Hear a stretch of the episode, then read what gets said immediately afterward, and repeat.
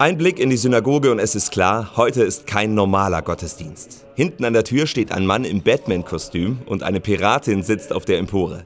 Alle hören Rabbiner Jehuda Puschkin zu, der auf Hebräisch die Geschichte der biblischen Königin Esther vorliest. Immer wenn der Name Haman fällt, wird möglichst viel Lärm gemacht.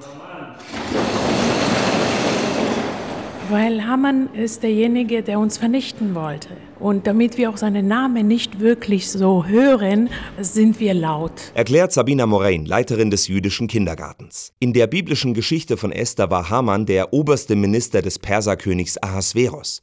Er wollte alle Juden im Reich ermorden. Darauf verriet Königin Esther ihrem Mann, dem König, dass sie selbst Jüdin ist.